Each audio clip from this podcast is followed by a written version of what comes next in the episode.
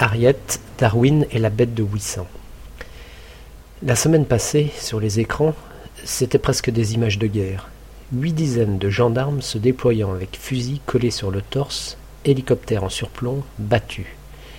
La préfecture du Pas-de-Calais et la gendarmerie de Boulogne-sur-Mer étaient sur les dents. Non pas les dents de la mer, bien qu'on y fût au bord, plutôt les dents de la plage, à la recherche de la grosse bête noire, aperçue par un couple mercredi 9, entre les caps Blanc-Nez et Grinet à Ouissant. La bête, féline, pas forcément câline, que certains voyaient panthère, a tenu en haleine cinq jours durant. Puis les gendarmes l'ont vue, photographiée, filmée.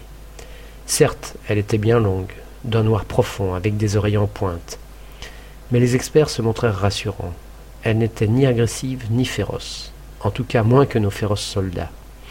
Ceux-ci décidèrent donc de la surveiller de loin et par les jumelles, en somme, de la garder à vue. Ce qu'il y a toujours d'intéressant dans ce genre de faits divers animaliers, type frayeur du Gévaudan, c'est que l'on y apprend de notre psychologie et de nos sociétés. S'y logent nos peurs et nos fantasmes, nos désirs d'extraordinaire. Et il en faut certes pour sortir de la grisaille d'un mois d'août moyen. Plus facile pour les gendarmes aurait été d'interpeller sur la plage, puis de garder à vue Harriet, vénérable tortue des Galapagos dont le décès le 23 juin est passé plus inaperçu que la traque de la bête de Ouissant. Harriet est morte d'une crise cardiaque dans un zoo de Brisbane, en Australie, à l'âge respectable de 175 ans. Elle était vraisemblablement la doyenne des êtres vivants. Son âge a été confirmé par des tests ADN.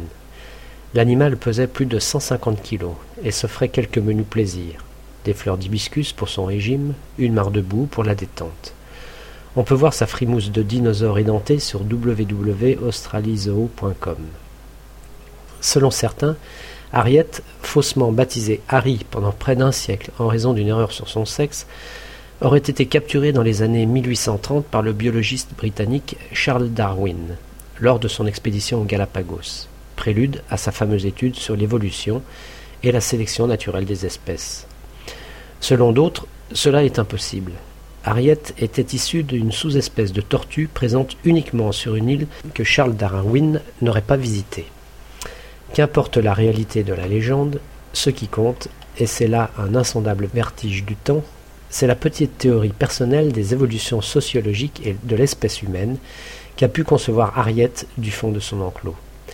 Ainsi, un instant, un instant seulement, pensez ce qu'a pu voir Harriet, des couples soudés du XIXe siècle, victoriens et austères, aux célibataires endurcis du XXIe, venus admirer sa carapace non moins célibataire. Le mariage a du plomb dans l'aile dans les sociétés contemporaines, et la montée en puissance du nombre de solos, 8,5 millions en France, pousse les voyagistes à s'adapter. En cette période de vacances, les nouvelles formules de séjour ciblées sur les familles monoparentales et les personnes seules se multiplient ainsi que les sites Internet qui leur sont dédiés. Cette évolution n'interdit pas néanmoins la quête de l'âme sœur.